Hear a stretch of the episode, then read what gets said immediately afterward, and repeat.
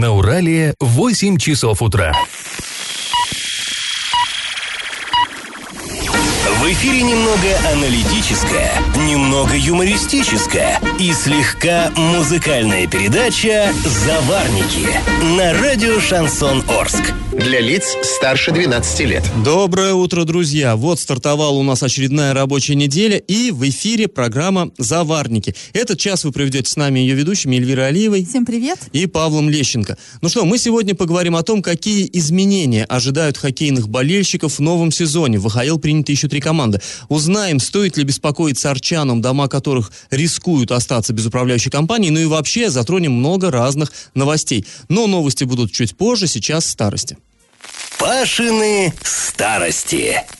80 с небольшим лет назад, в начале 1938 года, депутаты Орского городского совета встретились на экстренном заседании. Они горячо спорили, почему сверхсовременный, ну тогда он только-только-только был построен, завод, мясокомбинат, один из круп, крупнейших просто в СССР, он вдруг стал допуска, допускать а, какое-то колоссальное количество брака.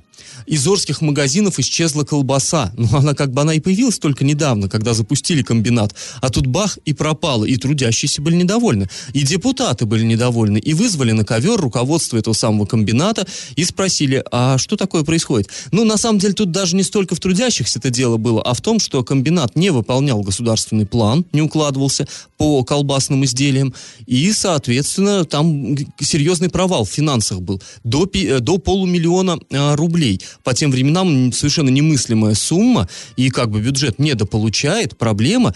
Э, напоминаю, 38 год, друзья, год большого террора, то есть есть э, попало в очень сложную ситуацию, историю влипло руководство этого комбината. Так вот, а, Выяснилось, что в феврале 1938-го на комбинате было вот так махом забраковано 230 килограммов готовой колбасы. Ну, четверть тонны, 230 кило, много.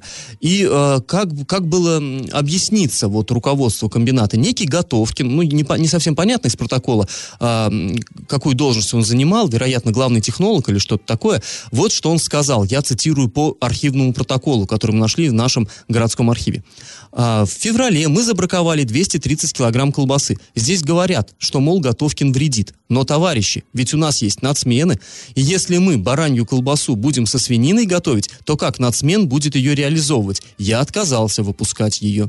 Конец цитаты. Ну, что такое нацмен? А в, в раннем СССР в 30-х годах так называли представителей, ну, как э, сокращенно национальных меньшинств, то есть всех национальностей, ну, кроме русских. А в нашей местности, соответственно, это были в основном казахи, башкиры, то есть мусульмане. И они по понятным причинам не могли есть баранью колбасу со свиным шпиком. То есть тут выясняется, что э, допустили погрешность технологии, и вот э, в эту баранью мусульманскую колбасу да, добавили свинину, и пришлось 230 килограмм просто-напросто вывести на свалку, то есть забраковать. И э, вот что мне показалось особенно интересным в этом факте, это же 38 год. То есть в Орске к тому времени не осталось ни одной церкви действующей, а их было пять. Не осталось ни одной мечети, их тоже было пять в дореволюционном Орске.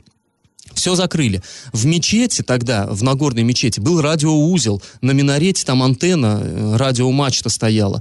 А в монастыре в православном жили кавалеристы э, и так далее, и так далее. То есть, но при этом, представьте-ка себе, руководство города вынуждено было считаться, вот так сказать, с религиозными предрассудками, что мусульмане, видите ли, не станут есть э, колбасу со свининой. То есть, все-таки крепость э, вот в вере у мусульман, у наших тогда, она была в самое страшное время религиозных гонений. Вот это вот удивительно на самом деле. Но здесь можно долго рассказывать, много интересных фактов всплыло вот на том самом совещании, и мы обязательно вернемся к ним завтра. Ну а сейчас наш традиционный конкурс. Одновременно с началом строительства мясокомбината в чистой степи на окраине Орска основали так называемый труд-поселок мясокомбината. Скажите, пожалуйста, кем же он заселялся, вот этот специальный труд-поселок? Вариант 1 – представителями кочевых племен. Вариант 2 – раскулаченными крестьянами, и вариант 3 – комсомольцами, приехавшими на грандиозную всесоюзную стройку. Ответы присылайте нам на номер 8 903 390 40 40 в соцсети «Одноклассники» в группу «Радио Шансон Ворске» или в соцсети ВКонтакте в группу «Радио Шансон Орск» 102.0 FM для лиц старше 12 лет. А спонсор нашей программы – Университет науки и технологий в городе Новотроицке. С 20 июня по 26 июля осуществляется прием документов на 14 направлений. Телефон 8 3537 67 96 17, адрес улица Фрунзе 8 на правах рекламы. Галопом по Азиям Европам! На днях произошло возгорание в селе Подгородняя Покровка.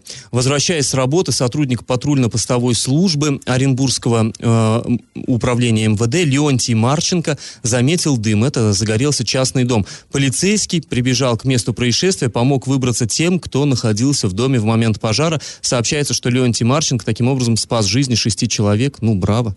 А среди ЕГЭ, которые выпускники школ сдают по выбору, есть и иностранные языки. В этом году у школьников появилась возможность сдать китайский язык. В Оренбургской области всего один выпускник выбрал этот э, экзамен для сдачи. Это 11-классник Андрей Фролов. Он был первым и единственным среди оренбург, оренбургских э, выпускников, кто сдал экзамен по китайскому языку. За годы учебы выпускник овладел э, китайским в совершенстве. Ну, удивительно. Кто да. же его учил-то, интересно. Да, э, интересно. Так вот, еще политическая новость. В Оренбурге 8 июня состоялась региональная конференция Коммунистической партии Российской Федерации. На ней было принято решение, кто же представит партию на предстоящих выборах губернатора Оренбургской области. Большинство делегатов поддержали кандидатуру Максима Амелина. Ну, в общем-то, это было ожидаемое решение. Мы говорили о том, что э, это, этого следует ожидать, но теперь вот э, принято совершенно официальный, э, официальная кандидатура утверждена. Сразу после небольшой паузы мы с вами поговорим об очередном убийстве, возможно, заказанном, которое произошло в Солилецке. И как это понимать? В Солилецке в ночь с 8 на 9 июня возле кафе «Зодиак» произошла перестрелка и убийство. Этот момент засняла камера видеонаблюдения, и на кадрах это видео вы можете увидеть на сайте урал56.ру для лиц старше 16 лет, во всех наших социальных сетях.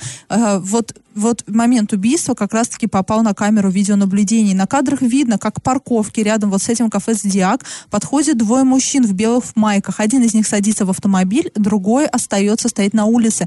В этот момент из двух других автомобилей, которые ранее были припаркованы там, выбегают ну, вооруженные люди, причем несколько человек.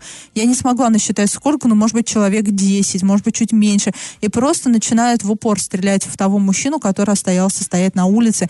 И другому, который успел сесть в машину, ему просто удалось скрыться, он уехал. Источник э, в правоохранительных органах изначально сообщил эту информацию нам, а Следственный комитет ничего поначалу не подтверждал, но потом все-таки сообщил, что да, действительно, а, один человек получил множественные огнестрельные ранения и умер в больнице. Ему было всего 30 лет, он местный житель. А злоумышленники скрылись с места происшествия, сейчас ведется следствие, возбуждено уголовное дело по статье а, убийства, совершенное группой лиц. И сейчас в Солилеске, понятное дело, следователи работают, работает отряд Росгвардии. Пока нет информации, были ли задержаны а, ну, преступники преступники. Пока ну, такой информации нет. Посмотрим. Сегодня будем следить, узнавать. Но пока и непонятно даже мотивы, да, хотя мотивы все указывает непонятно. на то, что это все-таки э, а, спланированное заказное убийство. Это не просто, как бывает возле кафе, какая-то там пьяная драка, потасовка.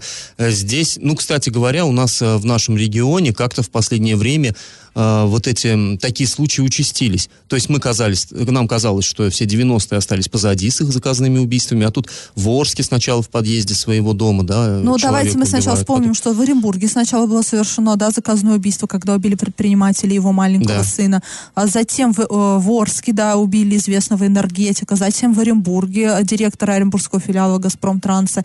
И теперь в Солилецке. А, по нашим данным, по, по данным наших источников, это, ну, были, можно сказать, криминальные разборки. Но тот, на то, что это было спланированное преступление, указывает хотя бы тот факт, что если посмотреть полную запись, вот с камеры наблюдения, полную видеозапись, мы можем увидеть, что два автомобиля, из которых затем выбежали вооруженные люди, они загоди туда приехали, они просто ждали вот этих вот двух парней. Ну, действительно, конечно, сейчас и Солилецк весь, он взбудоражен. Ну, городок-то небольшой, вот. Все, все, все всех знают. Конечно, вот. Ну и весь регион, и мы понимаем, что сейчас будут правоохранители очень сильно по этому поводу шерстить, потому что, опять-таки, ситуация напряженная и политически. Мы ждем выборов, да, и тут вот э, а регион тут наш славится. криминальная угу. активность. Всплеск просто. Конечно, понятно, что будут брошены все силы, и, очевидно, там будет какое-то подкрепление а, следователям, возможно, из столичных. Ну, это нормальная практика, когда присылают какие-то спецгруппы. Ну, обычно, когда какими-то такими особыми преступлениями занимается третье следственное а, отделение, да, в Нижнем Новгороде оно находится, какое-то супер уникальное, но пока эти ребята ни одного а, громкого преступления в Оренбургской области не раскрыли. Уж пусть они извинят, но они и делом Валерия Андреева занимались, они же занимались и делом, и занимают сейчас убитого, да, Дениса Чернова, это оренбургский предприниматель, тоже было громкое заказное убийство.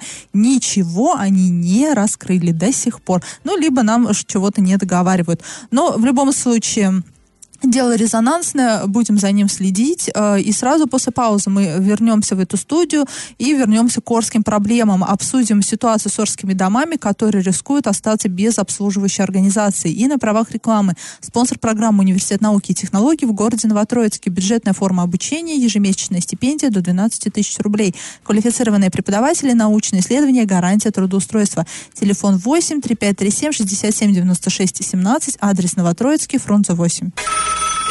Я в теме. К нам поступает много обращений от арчан, которые взволнованы слухами о том, что две управляющих компании коммунальных организаций Орска могут быть ликвидированы. И вот люди волнуются, не получится ли, что их дома останутся без управления, не возникнет ли проблем с подготовкой к зиме и так далее. Ну, действительно, подготовка к зиме уже начнется, всегда она начинается летом. Ну, о чем идет речь вообще? В марте нынешнего года э, скончался руководитель двух коммунальных предприятий города Орска. Это коммунальщик и профессионал э, Юрий Морозов. В общей сложности вот эти две организации обслуживают более сотни орских домов. И вот, э, кстати, в основном в центральной части города. Э, и ситуация вокруг этих предприятий такая напряженная. То вот вроде бы наследники Морозова заявляют, что будут э, предприятия ликвидированы, а, то оказывается, что у нового директора нету лицензии, которая необходима для работы. В общем, все такое, знаете, тревожная ситуация. Ну и, конечно, людей это напрягает, естественно. Прокомментировать вот эту сложившуюся ситуацию мы попросили Дмитрия Жукова. Это исполняющий обязанности начальника ГЖИ Оренбургской области. На сегодняшний день в городе Оренбурге, ну там другая ситуация произошла с крупной оренбургской управляющей компанией, такая работала у нас. А на сегодняшний день они обанкротились, и у нас там 400 с лишним домов остались без управления. Мы организовали с органами самоуправления встречи с жителями, сейчас проводим собрания. Если в Орске такая ситуация произойдет, допустим, управляющие компании по каким-то там непонятным, такая ситуация произойдет, то мы, конечно, совместно с муниципалитетом будем принимать ряд мер, выработаем мероприятия мероприятий, которые необходимы будут. Но пока у нас такой информации о том, что эта управляющая компания прекращает свою деятельность, нету. Но опять же, жители вправе в любое время выбрать другую управляющую компанию, либо изменить способ управления. Ну, то есть, э, что имел в виду э, Дмитрий Жуков, что на самом деле пока сейчас паниковать не стоит. Вроде бы информация о том, что будут ликвидированы одна из этих компаний или обе, пока информации не поступала, вот в Госжилинспекцию. Но даже если и поступит, то ничего страшного. Вот он говорит, в Оренбурге ситуация еще хлеще, там 400 домов оказались разом без управления, но как бы никто не пропал. И вот ГЖИ совместно с муниципалитетом, они находят новых, э, новые обслуживающие организации. В общем-то, ситуация, как он говорит, такая не, не новая, все это бывает, и, в общем-то, обычно люди от этого не страдают. То есть паниковать не стоит. Ну, э, в любом случае, конечно, мы, тем не менее, будем следить за э, развитием событий этих. Я думаю лично, что, конечно, вряд ли останутся вот эти дома без э, управления, потому что это, повторюсь, это в основном дома в центре, в основном дома, так скажем, благополучные, где нет больших проблем там ни с э, коммуникациями, ни с собираемостью платежей,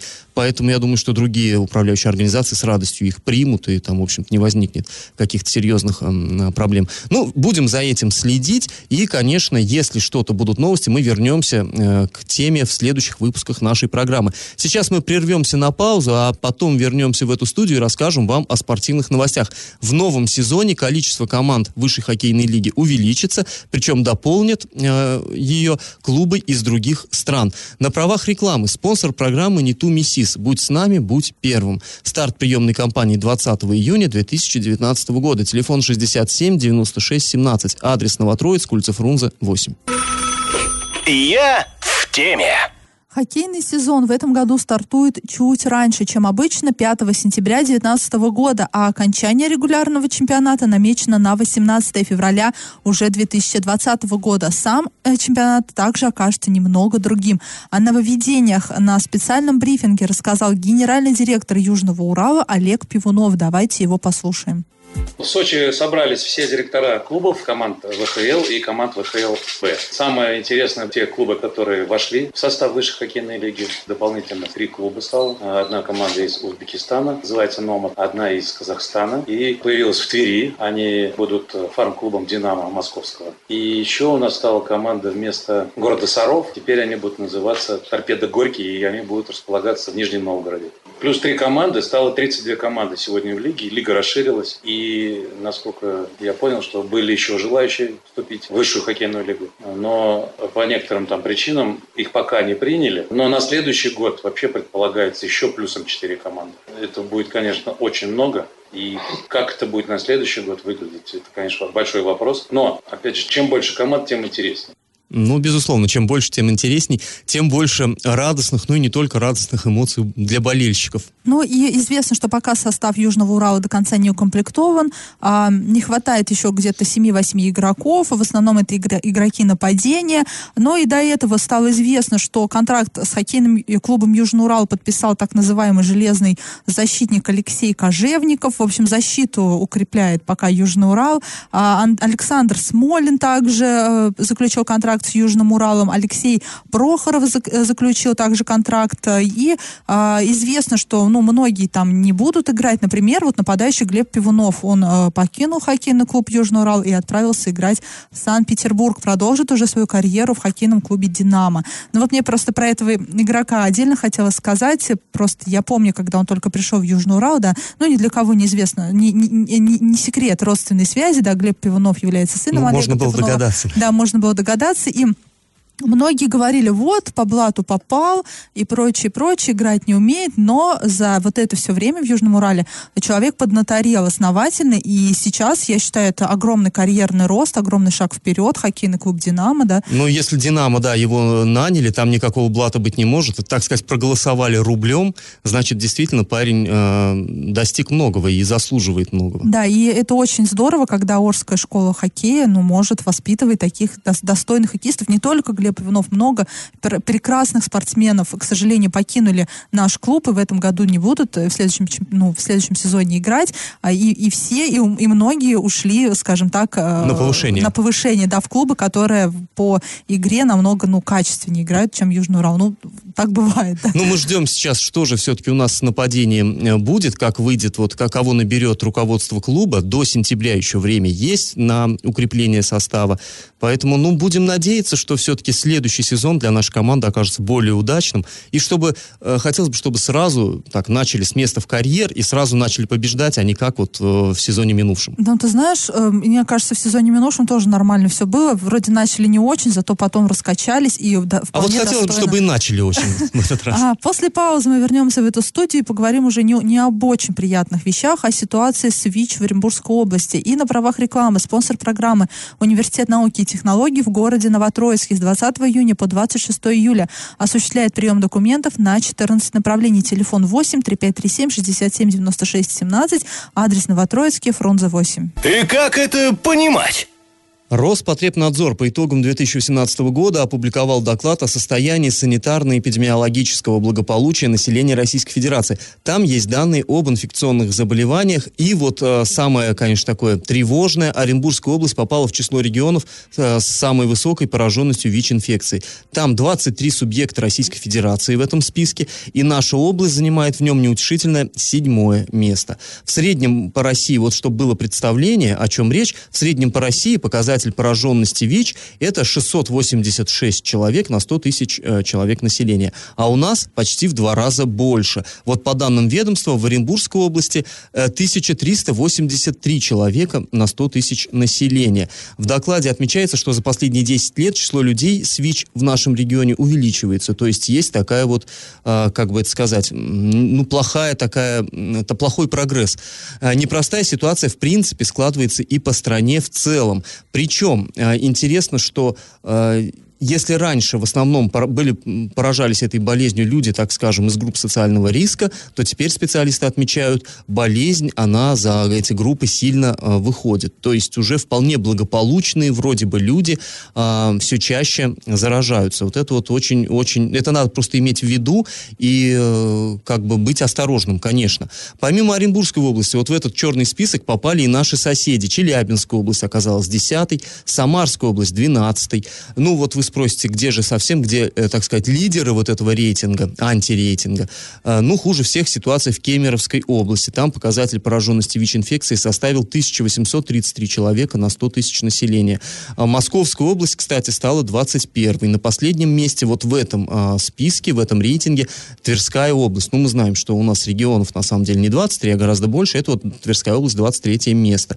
Ну, а вообще, к числу, как вот эти 23, почему именно 23? К числу субъектов с наиболее высокой заболеваемостью а, относят те регионы, где ВИЧ болеют более полупроцента от численности населения. Ну, тут, конечно, надо понимать, что речь идет об официальной статистике, которая может значительно от реальности отличаться. И когда вот э, у нас здесь э, на горсовете обсуждался вот этот вопрос, тогда еще, я помню, депутат и главный врач больницы Коган э, Владимир Ильич, он говорил, что у нас просто это характер эпидемии приобретает заболеваемость ВИЧ.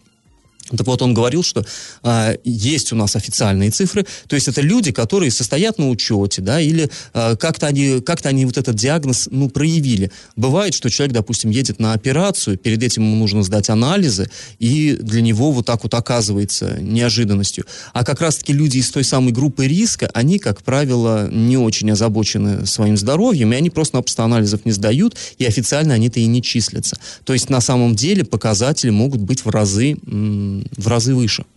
Поэтому... Э, Но ну, вот здесь, э, что хочется сказать, что есть вот в этой статистике три таких случая описываются, что в минувшем 2018 году 19 человек заразились ВИЧ из-за нестерильного инструмента в медицинских учреждениях. И еще три случая были связаны с переливанием крови. Я сейчас это к тому, да, что а, вот я просто на себе знаю, когда приходишь, например, сдавать кровь, да, в любую поликлинику нашего города, в любую, и когда говоришь, при мне, пожалуйста, поменяйте перчатки. Или зубы лечить.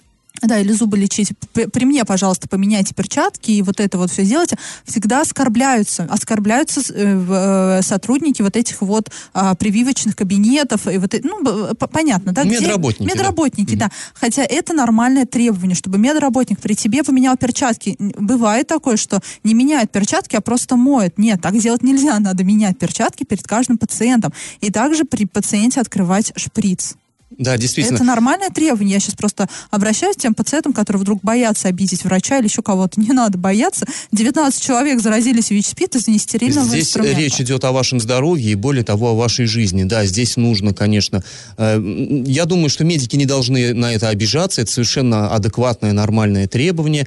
И пациенты должны тоже настаивать на соблюдении своих прав. Это, это совершенно нормально. Потому что, вот еще раз я повторюсь, э, нам кажется, что вот эта болезнь, она может там поджидает кого-то совсем там каких-то асоциальных там, да, там людей, ничего подобного. На самом деле сейчас болезнь эта, она становится все больше такой вот и вполне благополучных, вполне вроде бы социально адаптированных людей она ну поражает. и начиная любые отношения просить у своего партнера справку. Ну вот, кстати, специалисты говорят, что это вряд ли поможет. Ну, э, так или иначе, на самом деле ситуация угрожающая, и э, мы надеемся, что этот доклад, он не просто останется на бумаге, да, а какие-то будут меры предприняты именно на государственном государственном уровне для того, чтобы эту напряженность снять и как-то переломить ход ситуации. А, друзья, на правах рекламы спонсор программы Университет науки и технологий в городе Новотроицке. Бюджетная форма обучения, ежемесячная стипендия до 12 тысяч рублей. Квалифицированные преподаватели, научные исследования, гарантия трудоустройства. Телефон 8 3537 67 96 17, адрес улица Фрунзе 8. Накипело! А в социальных сетях последние три дня обсуждается вот какая история. На улице Каменной, на э, столбе, от которого отходят линии электропередач, Три дня там сидел кот. Сидел на самом верху, сидел, скулил, плакал, просил, чтобы его сняли, сам слезть, боялся. Ну, в общем, люди мимо ходили, писали в социальных сетях, кот, кот сидит уже три дня. И в итоге местные жители там подняли тревогу, и э, все-таки приехали э, электрики и сняли несчастное животное. В общем, кот спасен. Он просидел там, бедолага, три дня. И люди боялись и за жизнь кота, и за то, что он упадет, и может устроить пожар, да, как-то перемкнет вот эти линии электропередач передач. Но, в общем, у людей накипела эта история, история вчера благополучно завершилась, и прям вот хорошо на душе того, что кот спасен. Мне вспоминается в связи с этим один э, фильм, там, когда э, шерифа вызывают и говорят, вот там кот сидит на дереве. Он говорит, а вы много видели кошачьих скелетов на деревьях? На самом деле, как бы, я думаю, что Ну, кот ты захотел знаешь, бы спуститься. Три дня, Паш, он три дня там просидел на самом верху, сидел бедолага и плакал. Ну, наверное, все-таки это тот самый случай, когда самостоятельно бы он не смог слезть. А, друзья, если у вас накипело, то не держите в себе, пишите нам во все мессенджеры по номеру 8903 390 40 40.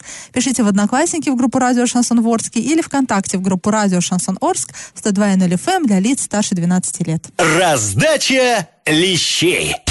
Ну что, подводим итоги. В начале программы я спрашивал, кем же в начале 30-х годов прошлого века заселяли так называемый труд-поселок мясокомбината. Но это были спецпереселенцы, то есть, проще говоря, раскулаченные крестьяне. Это люди, которые, которых насильно привозили в Орск из разных уголков Средневолжского края, и их задействовали на самых тяжелых работах при строительстве мясокомбината. Правильный ответ сегодня два. Два, э, да, правильный ответ два, и победителем у нас сегодня становится Юлия. А, Поздравляем Юлию. Друзья, участвуйте в нашем конкурсе. Будет он и завтра, и в следующих программах. Напоминаем, что спонсор нашей программы Университет науки и технологий в городе Новотроицке. Бюджетная форма обучения, ежемесячная стипендия до 12 тысяч рублей. Квалифицированные преподаватели, научные исследования, гарантия трудоустройства. Телефон 8 3537 67 96 17. Адрес Новотроицкий, Фрунзе 8 на правах рекламы. А мы с вами сегодня прощаемся. Этот час вы провели с Эльвирой Алиевой. И Павлом Лещенко. Пока, до завтра.